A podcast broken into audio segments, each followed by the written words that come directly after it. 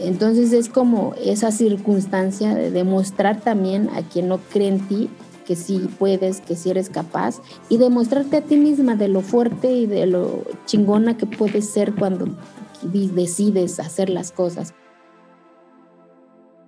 Hola, yo soy Ani Priego y estás en Infusión, el podcast en el que nos enfocamos en la esencia del diálogo como una herramienta para crecer, donde cada parte comparte su experiencia para trascender y sobre todo para hacernos responsables de nosotros mismos y del mundo en el que vivimos. Aquí valoramos las pausas como espacios vitales para contemplar otras maneras de pensar y replantearnos creencias. En este espacio encontrarás conversaciones con emprendedores, creativos, líderes de bienestar, cambio e impacto social. Si quieres conocer más de estos temas, entra a mi blog anabit.com. En este episodio de Infusión, yo creo que falta más empatía de la propia sociedad, porque nuestra aspiración es también estar en los espacios de toma de decisión, ser la doctora, ser astronauta, ser investigadora, ser presidenta de México, gobernadora, no sé, los, sueños y, y, hasta donde dé la capacidad de soñar, ¿no? Entonces creo que también como sociedad nos falta cambiar este chip que tenemos, cómo hemos mirado a los pueblos indígenas en este país.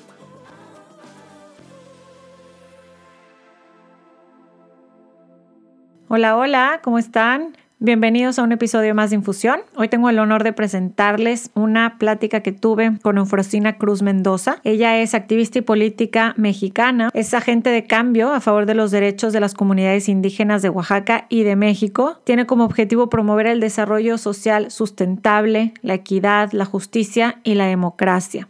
Busca promover un nuevo marco social y legal que incluya el entendimiento y el respeto entre los pueblos indígenas y afromexicanos. Ella, por su condición de ser mujer, le negaron el derecho a gobernar en su municipio natal, en Oaxaca, y terminó cambiando la constitución años después a través de varias acciones que nos va a platicar en esta entrevista. Eufrosina fue diputada federal por el Partido Acción Nacional del 2012 al 2015. También fue presidenta de la Comisión de Asuntos Indígenas. Del 2016 al 2018 fue diputado local por el Congreso del Estado de Oaxaca. Para platicarles un poquito más de ella, bueno, ha tenido muchas participaciones y premios internacionales, entre ellos en 2008 el reconocimiento como una de las mujeres líderes iberoamericanas, se lo entregaron en España. Fue reconocida como uno de los 50 líderes mexicanos por la revista Quién y Grupo Expansión en el 2011.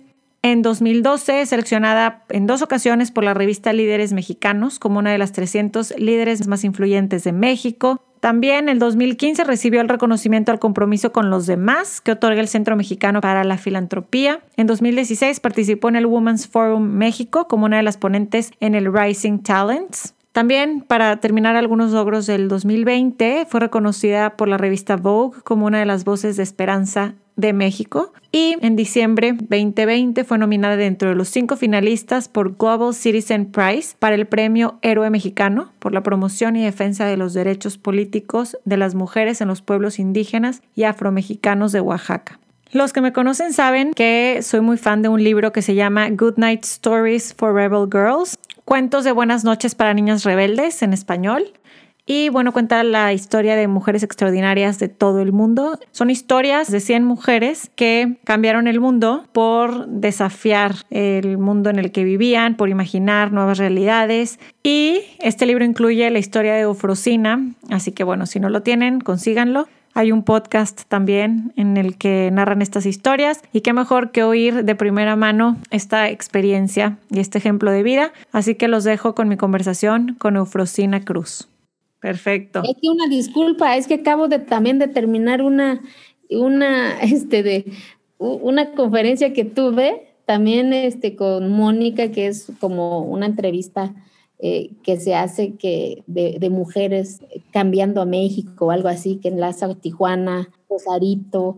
Entonces, pues ya, una disculpa, porque, pero de repente mi agenda ya está hecho no te preocupes, no puedo creer lo que lo logramos después de meses y cabe aclarar para la audiencia de infusión que son las 8.24 de la noche. Eufrosina sigue en su oficina porque ahí veo que sigues chambeando y, te agradezco infinitamente este tiempito para, para platicarnos de tu experiencia, que yo desde que la conozco y desde que sé tu trayectoria soy verdaderamente una admiradora de lo que haces, así que quiero compartir esto con las personas que escuchen este episodio. Te he escuchado en varias entrevistas y foros y yo sé que cuentas una historia muy hermosa de ti a los 12 años de como preadolescente y mencionas mucho que te atreviste a soñar y a imaginar otras realidades. Llévanos para allá a, esos momentos de, de, ti a esa edad y cómo es que empezaste a imaginar estas otras realidades para ti y para las mujeres de tu comunidad. Bueno, o sea, eh, eh, ahora sí como tú dices, las llevo y los llevo a, a una montaña en donde hace más de 25 años no había luz, no había carretera, no había hospitales, había un salón de clases con piso de tierra, el mesabanco eran unos tablones, el pizarrón de mi maestro, que, es el que me enseñó a soñar, era, este, pues, ya no era verde de tanto que se ocupaba, ¿no? Y, y que ese espacio, e, eso que se llama salón, se convirtió en su posibilidad de soñar y de decir, wow, eh, ¿cómo se hace esto? ¿Cómo se logra esto? Y, que esta niña, su sueño, se convirtió, el primer sueño que se convirtió era un día tener un cuarto como la de su maestro, porque era el cuarto más bonito que sus ojos veían, ¿no? Porque pues mamá y papá pues no sabían leer, no sabían escribir, mamá 10 hijos, la más grande papá la casó a los 12 años, a los 13 años ya era mamá, a los 31 años ya tenía nueve hijos, y la abuela igual, la tía igual, y mamá todos los días se levantaba a las 3 de la mañana y era la última en dormirse, y esa niña con mamá, esa niña la estaban preparando para repetir esa misma historia de su entorno. Esa niña tenía que ayudar a mamá a quebrajar el nixtamal, hacer la tortilla, ir a dejar la comida al pedazo, servir a sus hermanos, servir, servir, servir, servir, ¿no? Y obedecer, obedecer, obedecer. Y de repente llega un maestro que camina más de 12 horas y llega con un chingo de sueños en su mochila. Yo digo siempre eso, ¿no? Que eran pedazos de recortes de periódico, que hoy yo sé que se llamaba periódico, ¿no? Y que en esos recortes esa niña veía otros dibujos que su entorno no tenía, eh, que su montaña le enseñó también a soñar y me paraba en lo más alto de mi montaña, siempre le digo a mi amiga Bárbara, amiga en común, sí. que esa piedra, que yo quiero que un día me acompañen a conocerlo, ¿no?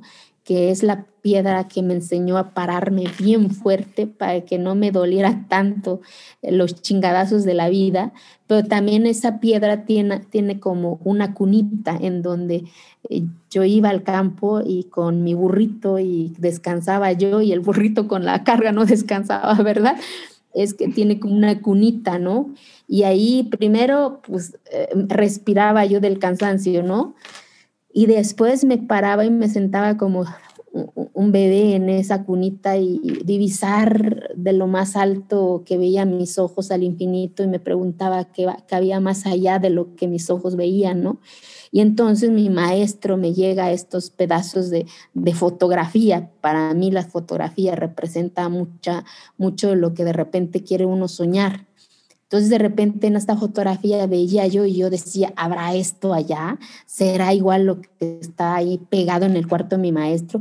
Y el cuarto de mi maestro se convirtió en mi sueño, en que era mi ilusión ir a dejar su, su jícara de chayote del hotel más grandote que había en la olla, el chayote más bonito para ir a regalárselo a mi maestro con tal de que me diera chance de entrar a su mundo, ¿no? Porque pues el maestro no se dormía en piso de tierra, al maestro le hacían la comida, el maestro se ponía los guaraches más bonitos que mis ojos veían, que hoy yo sé que son unas chanclas, ¿no? Pero para mí era lo más chingón, ¿no?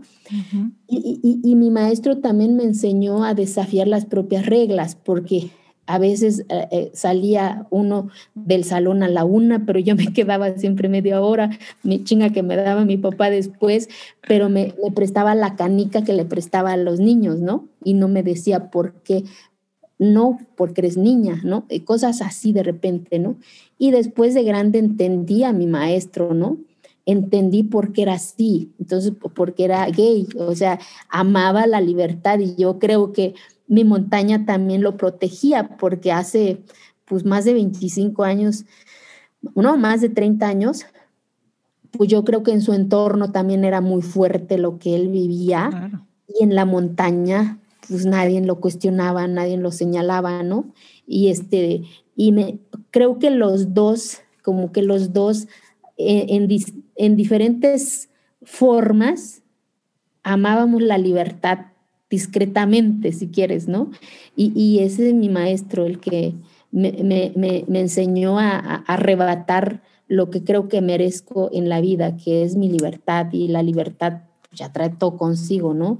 Eh, dolores, lágrimas, sueños, fracasos, soledades, por supuesto, pero es tu libertad, es tu soledad, es tu llanto, es tu tormento si quieres también, ¿no? Pero ya es tu entorno, no, no te lo imponen, no, no lo deciden, no la cotidianidad te, lo, te dice se tiene que hacer. Y por supuesto tampoco nunca cuestioné, ¿sabes? Mi circunstancia. Eh, nunca, nunca me he sentido víctima nunca cuestioné a mis viejitos porque mi mamá y mi papá tampoco, nadie les había enseñado que había otras posibilidades porque su mundo era eso. Eh, mi viejito y mi viejita pues nunca fueron a la escuela, no sabían leer, no sabían escribir, eh, pues lo menos que les importaba era que su hija aprendiera, ¿no? Porque su mundo era otra realidad. Y por eso al contrario, agradezco que me hayan dado la vida por el simple hecho, ¿no? Esa historia me lleva a preguntarte algo que no puedo dejar de preguntarte.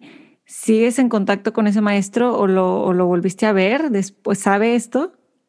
Fíjate que eh, hace años que, queríamos hacer un proyecto de decir gracias, profe, ¿no? Porque eh, yo no sé qué haría si veo a mi maestro, o sea, no sé. Y, lo, he, lo, he buscado por muchos medios, ¿eh? O sea, eh, por muchos medios, por muchos medios, pero no doy, no doy, no doy cuenta de él, ¿no? Yo creo que si ya no está en esta tierra, pues yo estoy segura que sigue siendo mi ángel, mi cuidador y, mi, y, mi loco también, porque yo me acuerdo cuando yo jugaba canica, y yo le decía eh, en mi lengua, porque yo hablo el zapoteco, yo no sé si me entendía o no me entendía, pero yo le contestaba en mi zapoteco, ¿no? Y me regaló mi primer libro, por ejemplo, ¿no? Entonces, cuando yo aprendí a leer la primera palabra, entonces yo cerraba mis, mis oídos. Entonces, por ejemplo, en zapoteco, cielo se dice kiva, ¿no? Entonces, de repente descubrir kiva en español, que es cielo, entonces el sonido para mí era, wow, o sea, yo quiero aprender esto, ¿qué es? O sea, yo no entendía nada de lo que yo leía, pero me gustaba. Entonces me enseñó el hambre, el hambre de ir por lo que quieres, el hambre de desafiar las reglas, el hambre de decir, ¿cómo hago? Voy por eso, asumo las consecuencias de lo bueno y de lo malo, pero quiero tocar que se siente llegar ahí donde está esa palabra que se llama sueño, ¿no? Y entonces también me enseñó que los sueños se construyen, no, nada cae por arte de, magia, nadie cae del cielo, nadie sucede si no lo provocas, nadie sucede si no lo accionas. Se puede soñar un chingo de cosas, pero si no lo haces tú, pues ahí va a quedar nada más en tu cabeza, ¿no? Y, y, por supuesto que habrá caídas, sueños, y, y que es lo que yo agradezco a mi maestro, ¿no? El que desde mi entorno me enseñó a desafiar las reglas, el jugar la canica, el subir en el árbol, el, yo me acuerdo una anécdota, por ejemplo, mi hermano, el más grande, estábamos en el mismo salón, era el tercer año, por ejemplo, y a mí me pasan el cuarto año y mi hermano reprueba. Entonces mi papá, a pesar de, que no sabía leer, no sabía escribir, medio que masticaba el español, pues fue a reclamarle a él del por qué su hijo había reprobado y no su hija, y que estaba dispuesto que su hija reprobara con tal de que pasara su niño, ¿no? Y desde ahí empezó el, el porque soy mujer, y fue la primera persona que dijo, no, ella porque sabe más y si usted dice que va a pasar su hijo, lo va a pasar, pero no voy a reprobar a la niña, ¿no? Entonces, desde, desde esa, esa mirada, hubo alguien que me defendió de ser mujer. Entonces, por eso, pues yo creo que también la fuerza, no sé, y, y, la de mi hermana, que es la que, mujer que más admiro, la que mi papá casó a los 12 años, después tuvo nueve hijos, imagínate, siempre le pregunto cuándo entendió o cómo aprendió a ser mujer, y ella me dice después de tres chamacos, ¿no? y, pero hoy la vida le dio puros hombres y hoy su decisión cuenta, sus hijos se planchan, se cocinan, se sirven, como ella dice, tienen mano, tienen boca, pues ahí que calientan, si no, si no lo hacen, pues a ellos que se mueran de hambre, ¿no? Entonces ese es el tema. Entonces rompió también paradigmas, eh, eh, mi hermana. Claro. Este, claro. Admiro un chingo. ¿Cuántos años se llevan de diferencia tu hermana y tú?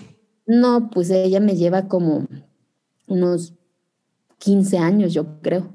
¿Qué número eres de hijos? Yo soy como la que nadie pela, la de en medio, o sea, el sándwich. soy grande ni soy chiquita y así pasa, ¿no? Porque como que nadie te hace caso y te subes al, al árbol y vas a dejar la comida al marrano después de una hora, entonces... Sí, sí, sí, estás en medio. Y una vez que se te prendió ese fuego y esa, es, esa llama por dentro de quiero aprender, esta es la llave, esto es lo que me va a llevar a esos sueños. Que, que si yo podías identificar, o sea, ¿qué era el sueño en ese momento para ti? Mi sueño era descubrir qué había más allá de mi montaña. O sea, era como que yo quiero un día dormirme eh, eh, en, en esta cama con mi maestro, porque la, donde nos dormíamos era petate y, yo quiero ir a, su mundo de mi maestro porque regresaba con chingo de cosas. Entonces yo me preguntaba esas cosas, ¿no? Pero también estaba yo consciente de que mamá y papá pues no podían, ¿no? Sabía que, que no sé dónde estaba para poder construir ese sueño, porque todas las que estaban a mi alrededor, pues ya eh, terminando la primaria, pues es casarse, ¿no? Y, y, cuando terminas y estás en este entorno, pues es una etapa muy dolorosa porque quisieras que no llegase la clausura porque no sabes quién va a ir por ti, quisieras que, que esos días no amaneciera porque no sabes quién, quién va a llegar, porque es la normalidad, ¿no? Pero también desafías, dices, no, yo no voy a quedarme aquí y empiezas a hacer lo que hoy digo y defino que hice como un poquito de chantaje a mi viejito. Entonces, cuando ya vio que era de verdad, pues las palabras que me dijo, pues está bien, nada más que olvidas de nosotros, tú sabrás si vives y comes y dices, pues va, y sales caminando de ese entorno otra vez como tu maestro más de 12 horas para llegar al primer eh, lugar donde sale el carro y todo lo que conlleva esa experiencia, llegar a un entorno que no es tuyo, donde pues esta sociedad en donde se supone que se construye la igualdad, donde se construye la no discriminación, es donde más eh, se construye y hay estereotipos, ¿no? Donde hay estas interpretaciones de belleza, ¿no? Si estás flaca, si estás gorda, donde pues en mi entorno no, no, no, no hay estas, si estás güero, chaparro, no, pues eh, entonces de repente llegas a ese entorno y empieza a dolerte eso, ¿sabes? Porque pues mi viejito que me acompañó con su guarachito, con su morral, pues eh, llegas a un entorno que hace mucho calor porque en mi pueblo hace frío, pues hueles a, sudor, hueles a montaña, pues y pues en sus ojos no había desodorante ni nada de esos menjurgues y, este, y estos ojos te ven con los ojos incorrectos, ¿no? Que creen que por eso ya eres menos, creen que por eso ya no piensas, creen que por eso ya no razonas, y no, son parte de nuestra identidad, de nuestra cultura, de lo que somos, esta variedad que es este país. Este país tiene 68 pueblos diferentes más los que hablan el español, eh, yo hablo el zapoteco, entonces, eh, pero también dije, pues voy a demostrar también que también razono, que también pienso y que no soy ni más ni menos, ¿no? Y asumiendo también lo que conllevaba esa decisión de dejar mi entorno, no para olvidarlo, ¿no? Sino que para arrebatar a la vida lo que creo que merezco, ¿no? Que es educación, que es libertad, que es salud y que nadie decida por mí. ¿Y a qué edad saliste? Pues a los 12 años, imagínate. En un pueblo, pues a esa edad ya, ya, ya eres una niña, ya sabes hacer tortilla, ya sabes poner el leño, ya, ya, ya estás lista, pues imagínate. Por eso, eh, ahorita que decías que estás esperando que alguien venga por ti, te refieres para casarte y para tener hijos, por supuesto, ¿no? para tener hijos. O sea, es la normalidad. ¿Y era eso o salir? Que fue lo que tomaste la decisión. Exacto. Y, y, y, y, después te das cuenta de que pues dices, bueno, tan siquiera aquí ya, ya voy a decidir quién me va a acompañar en la vida. Ya era una posibilidad de libertad, eh, quieras o no, pues, o sea, y vas, y, y ahí fui entendiendo que pues nos toca construir nuestras oportunidades, porque si no, pues nadie la va a hacer, si no lo provocas también, ¿no? ¿Cuál, qué, qué ¿Cuál anécdota o qué puedes compartir de cómo te fuiste dando cuenta de todo esto que dices? Es que yo, estos parámetros de cómo se mide la gente o como esta mirada, estos ojos con los que aquí se mide la gente, yo no la tenía a los 12 Porque llegas a un entorno que no es tuyo, porque pues tu lengua materna no es el español, tuviste que arrebatarlo. Este, en lugar de plural, un chingo de veces meto singular, ¿no? Porque pues pues, no, no, no, es, no, es mi lengua, pues. Y luego de repente, el, el, yo me acuerdo muy bien cuando estaba yo en la prepa, este, o sea, piensan que el ser indígena es eh, dos trenzas, agacharse, pantalón de manta y que te jalen la trenza y que se burlen, cosas muy fuertes, pues, y, y en donde la mirada este, de, pues es dura, pues. Entonces, pero también vas desafiando y dices, pues voy a demostrarles que también puedo, que también razono a pesar de, de esta soledad, porque se vive mucha soledad cuando arrebatas a la vida lo que mereces. Hay mucho llanto también, porque no está mamá ahí, no está papá ahí, nadie te dice cómo es la primera menstruación, no sabes ni qué cosa es, porque en el pueblo nadie te habló de ella o cuando vas al mercado para vender tus frutas y tú dices, ¿qué estoy haciendo aquí? mejor me regreso para el pueblo, ¿no? Y cuando tú dices, no, o sea, yo no me quiero levantar toda mi vida a las tres y ser la última en dormir, ¿no? O sea, y lloras y te limpias tus lágrimas bien y amarras otra vez tu guarache, tu cinturón, dices para adelante, ¿no? Y, entonces, y vas aprendiendo que tampoco no eres víctima, ¿eh? Son circunstancias de la vida, o sea, no, no, nunca me he sentido víctima, sino que son circunstancias de la vida que entendí que yo tenía que cambiar esa circunstancia, por supuesto, asumiendo las responsabilidades y los retos que la propia vida te pone, ¿no? Y fue el reto que me puso en la vida, que yo tenía que arrebatar y construir mi educación, que nadie me lo tenía que eh, regalar y para eso tenía que trabajar y estudiar y para eso tenía yo que levantar un poquito más temprano que otros, un poquito más tarde que dormir, no hacer mis tareas en el día, sino que en la noche no comprar el libro, pues, sino que copia, en la clausura no tener el bendito zapato que te piden, que yo nunca he entendido que por qué chingado te piden ropa en la clausura, cuando hay otras prioridades. este, y, y, siempre me acuerdo de esta, de, de esta anécdota, ¿no? En donde en la clausura del Cebetis, por ejemplo, eh, pues piden trajes, zapatos y estas cosas. Y ya no me alcanzaba para comprar mis zapatos, ¿no? Entonces me habían regalado un par de zapatos rojitos. Entonces lo que yo hice, comprar el Johnson, lo pinté, pero en época de clausura cae un bendito aguacerazo, se despinta. Y en esa edad, cosas estas que son banales hoy, quieres que te traiga la tierra claro. porque te gusta, te vio y el zapato está rojo y negro y tú dices, no manches, ¿cómo? Pero ya después forma parte de la anécdota, ¿no? De la vida y, y ahí tengo mis zapatos, ¿no? Para que nunca se me olvide. Te recuerdo. De dónde vengo y hacia dónde quiero ir, ¿no? ¿Y qué te mantenía firme? ¿Qué, ¿De qué te agarrabas en ese momento? Pues, no en ese momento, en todos esos momentos que platicas, que no me puedo imaginar de, de, estar desde los 12 años en adelante viviendo todo esto. ¿Qué te mantenía ese, ese deseo? Primero yo creo que demostrar a mi papá, como que mi papá era como que, pues, ¿qué? Eh, ¿Qué vas a poder? O sea, al rato vas a regresar con dos chamacos. Eh, era e, esa visión, ¿no? Yo creo que era por su miedo, era su forma de, de que, de, de proteger. Claro una, y luego pues, que un día eh, que mi mamá ya no se tenga que levantar a las 3 de la mañana y ser la última en dormir, ¿no?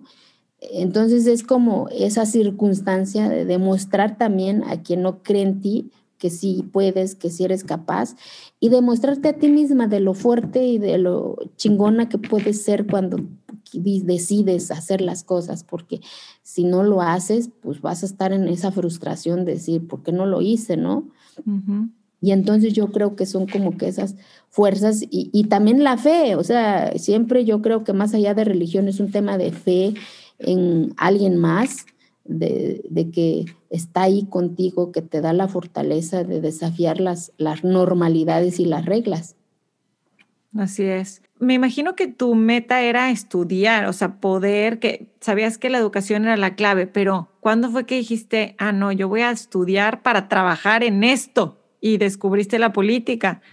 No, fíjate que yo quería ser, yo quería ser doctora, pero como toda mi vida, o sea, desde chiquita, o sea, yo, yo jugaba con los niños, entonces, eh, de hecho, tengo más amigos que, que amigas, ¿no? O desde ir, eh, en, cuando tenía yo chancecito en el pueblo, pues ya yo me iba con los muchachos, ¿no? No me iba con las muchachas, ya no me sentaba yo con las mujeres, me sentaba con los hombres y ya me chingaba mi mezcalito, ¿no? Porque entendí que yo tenía que entender el mundo de los hombres de mi comunidad, el ir a la cancha del pueblo, el que sea yo cuestionada, señalada, la normal, digamos, ¿no? Entonces, cuando terminó la prepa, entré a un sistema que le llaman CONAFE para que el gobierno me diera tres años de beca y yo dar un servicio a, a mi país y la comunidad te adopta un año para que te dé la comida, que así creo los programas de gobierno, no que te regalen nada más, yo creo en las corresponsabilidades. Y de ahí yo quería ser doctora, pero yo sabía que mis posibilidades no me iban a dar, pues porque medicina cuesta un chingo de lana, ¿no? Mm. Entonces, y como en el Cebetis yo traía la especialidad de contabilidad, entonces yo quería ser abogada también. Pero el día que, que, estaba por sacar la ficha, estaba la colísima y yo, yo volteé a ver la de contaduría, pues estaba poquita, yo dije, no, pues aquí nada más, y no me arrepiento, así decidí mi carrera, y no, me, y no me arrepiento, porque gracias a eso entendí que uno más uno es igual a dos, que son derechos y obligaciones, porque no solamente son derechos, ¿eh? son también obligaciones de lo que estás dispuesto a hacer para que cambien las cosas, porque es muy fácil cuestionar, criticar, pero hacer que sucedan las cosas, asumiendo las responsabilidades que eso signifique, pues ese es el reto, ¿no? Y a la par termino mi carrera me dedico a la educación porque estoy convencida que la educación es la herramienta más poderosa para romper paradigmas, miedos, etcétera, etcétera. Y, y, me, y, me, toca fundar bachilleres en mi estado, en comunidades alejadas igual, y a la par me iba yo a la comunidad y de repente vi muchas cosas en donde esta normalidad se seguía normal, ¿no? En donde pues las mujeres no podían ir a la cancha, en donde las mujeres no podían participar en las asambleas, en donde solamente los hombres. Y entonces yo decía, pues, ¿para qué chingado sirve la constitución que dice que todos somos iguales, etcétera? Y resulta, pues, que aquí no. Entonces empezamos a hacer el alboroto con los muchachos del pueblo, bueno. Y entonces yo creo que, pues, todos traemos algo de política en la vida, este, pero unos eh, lo ejercemos más, otros ahí nada más está escondidito, yo creo. Y, de ahí nace quererse presentar a la comunidad, sabiendo que en la historia de mi pueblo pues no, no había eh, derecho, ni mucho menos que votaran por las mujeres, ni siquiera la palabra mujer existía eh, en, en, en, la constitución de, de, mi estado, o sea, menos en mi pueblo, ¿no? Cambiaste la constitución. Sí, y hoy ya en mi pueblo pues ya la mitad de mujeres forman parte del cabildo municipal, la mitad hombres, o sea, ya ver a las mujeres ahí al frente, pues se siente bien bonito. Lo que has logrado en a través de 10 años. Pero porque lo menos importante es votar y ser votadas, ¿sabes? Es que ya son visibles ellas, ya les preguntan, ya saben que se llaman Juana, Erinea, Gudelia, María, o sea, el nombre, ya tienen nombre y apellido, ya tienen rostro, ya, ya tienen eh, sentimiento, ya escuchas su voz, ya escuchas su risa, ya están ahí. ¿Qué es lo que necesitamos? Que las mujeres seamos visibles, que las mujeres estemos ahí en la política o donde queramos, pero necesitamos llegar, necesitamos estar. Además de la visibilidad, punto número uno es, ser escuchadas, ser vistas. Hablas mucho de las decisiones, o sea que la educación es lo que nos hace tener ese pensamiento crítico para después poder tomar decisiones y decidir a dónde queremos llegar, ¿no? ¿Qué tan difícil es el que podamos mujeres y hombres tener oportunidades por igual a través de la infraestructura y la educación en los pueblos indígenas? ¿Qué te has dado cuenta y qué, qué, qué ha cambiado gracias a tu trabajo y que se tiene que seguir cambiando? Yo creo que falta mucho, o sea, me toca hacer lo que me corresponde, que poner mi granito de arena, pero necesitamos más corresponsabilidad, eh, que, que la educación, ese eslabón que hace falta todavía, lleguen espacios dignos, eh, espacios de calidad a las comunidades para que las niñas tengan la posibilidad de soñar, ¿no? Pero también yo creo que falta más empatía de la propia sociedad, que la sociedad aprenda a ver a los pueblos indígenas con los ojos correctos, porque se piensa cuando se, se habla de los pueblos indígenas, pues automáticamente se piensa en una persona con pantalón de manta, guaraches, agacharse, o la muchacha que cuida la casa, la muchacha que barre la casa. Eso es lo que se piensa y esa es la realidad y eso es lo que tenemos que romper, ¿no? Eh, ¿Qué es lo que yo he dicho? Apréndanos a ver con los ojos correctos, que también pensamos, que también razonamos, que también lloramos, pero no solamente es nuestra opción eso, o sea, me siento orgullosa de ponerme mi huipil, mi blusa, todo lo que ustedes quieran, pero no soy, no no soy museo andante, ¿eh? O sea, si lo quiero y si me lo pongo yo porque me gusta, porque lo amo, eh, no para que yo sea un, espectáculo para ti, ¿me explico? Eh, o el tema de que, ah, no, es la, la, quiero una muchacha que sea de Oaxaca, ¿no? que sea de chapas, espérate, o sea, esa no es nuestra aspiración, nuestra aspiración es también estar en los espacios de toma de decisión, ser la doctora, ser astronauta, ser investigadora, ser presidenta de México, gobernadora, no sé, los, sueños y, y, hasta donde dé la capacidad de soñar, ¿no? Entonces creo que también como sociedad nos falta eh, cambiar este chip que tenemos cómo hemos mirado a los pueblos indígenas en este país. Bien has dicho esa frase de no somos museos andantes, hablando de los 22 millones de mexicanos indígenas orgullosos de serlo, como bien dices. Y otra, otra cosa que me gusta que mencionas mucho es que no son grupos vulnerables. Platícame un poquito de eso. Porque para mí, o sea, después de que pues, salí con mis ojitos cerrados, como cuando el perrito nace, ¿no? Y cuando abre los ojos y descubre y dices, no manches, puedo ladrar, ¿no? y, es un poquito cuando yo descubro eh, las letras eh, y el concepto de la palabra vulnerabilidad. Para mí la vulnerabilidad significa es que todo el tiempo otros tienen que estar decidiendo por ti, otros tienen que pesar por ti, porque eres como que el bebé, el niño, ¿no? Que no, no es capaz de razonar ni de pensar. No, espérate, no, no, no, estoy ahí, pues, o sea, ni siquiera los niños debiesen de estar en esa categoría, ¿no? Eh, lo que me ha faltado son oportunidades, pero no soy grupo vulnerable, no me falta un tornillo, ¿eh? También razono, también pienso, el, el, cerebro no tiene color, no tiene tamaño, no tiene sexo, no tiene ideología, ¿no? Sino que es el cerebro, es la bola que tenemos ahí, por lo tanto, eh, eh, es lo mismo que tenemos todos los seres humanos, ¿no? Creo yo. Y en ese sentido, yo, yo, yo he dicho que que, que, tienen que, que, aprender también a, a, vernos no como grupos vulnerables. Y me gusta también cuando mencionas que no quieren ser estadísticas ni grupos de investigación, sino al mismo tiempo lo que platicabas ahorita, que es queremos ser sujetos de derechos y obligaciones para poder aportar al desarrollo de México, ¿no? Por supuesto, o sea, de repente las estadísticas sí son importantes para partir en qué espacio estamos, ¿no? Pero hay situaciones en donde, pues sí está bien, nada más que cómo podemos coadyuvar para que esa estadística disminuye. Pregunta a esta población, ¿no? ¿Cómo, cómo mira o cómo entiende su desarrollo de verdad, ¿eh? Cuando hablan eh, la pobreza y marginación a mí en mi hogar nunca me faltó la comida, porque había quintonil, había verdolaga, había chapulina, había tortilla, elote, guía de calabaza, eh, ya mataba yo una palomita de, rancho y, sabe como a caldo de pollo, ¿no? Sino que yo hablo de, de esta pobreza, ¿no? Cuando una mente se educa, aprende a cuestionar precisamente estos conceptos, aprende a decir, espérate, no, no me gusta así, ¿no? O sí me gusta, o, quiero estar aquí, no quiero estar aquí, me gusta mi identidad, me siento orgullosa de hablar mi zapoteco, de poner mi huipil el día que yo quiera, de entrar aquí, de no entrar aquí, pero yo lo estoy diciendo, no, no tú, ¿no? No, no el tercero. Entonces, creo que es donde tenemos que reaprender a cambiar el chip. Totalmente.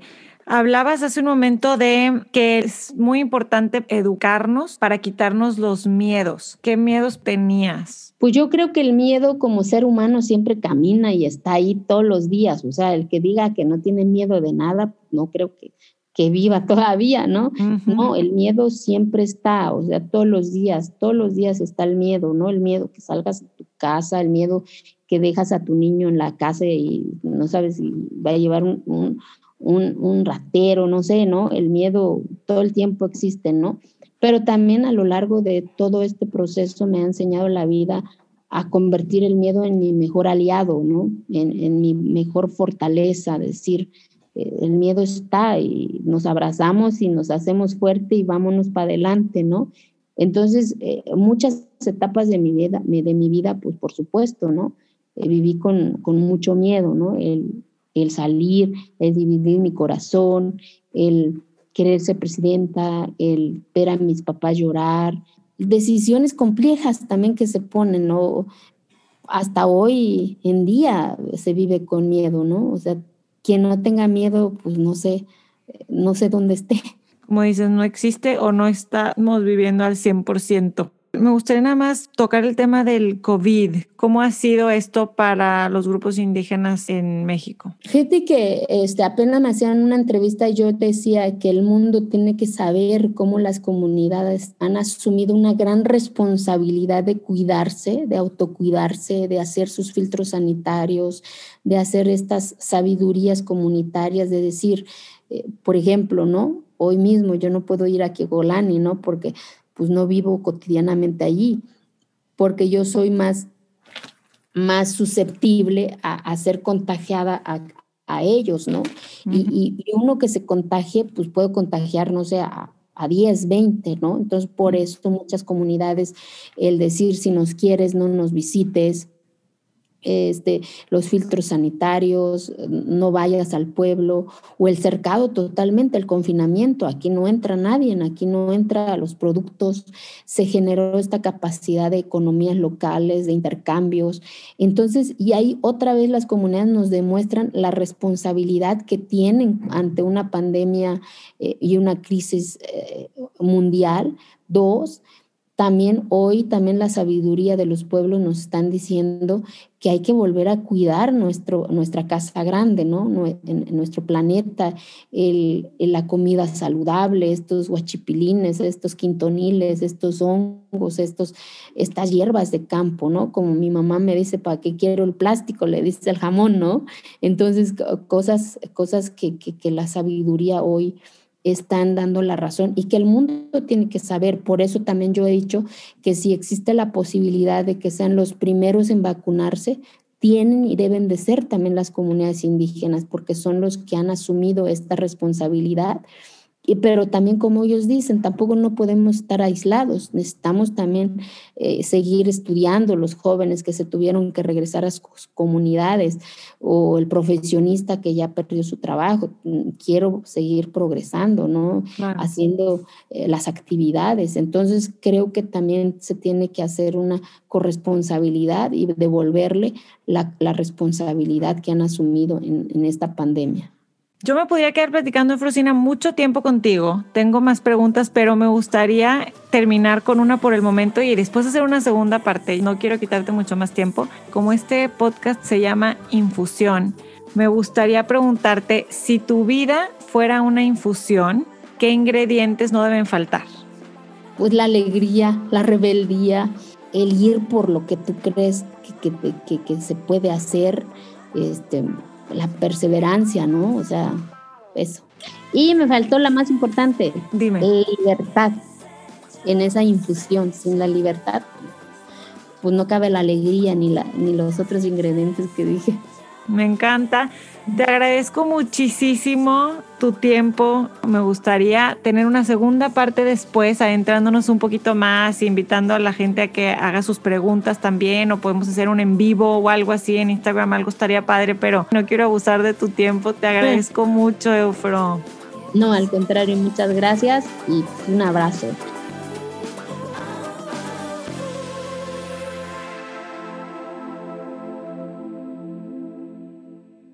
Gracias por quedarte hasta el final. Gracias por escuchar, Eufrosina. Me tomó varios meses poder concretar esta entrevista y para mí es muy gratificante poder platicar con personas que me hagan imaginar, al igual que ella, un mundo diferente y un mundo mejor.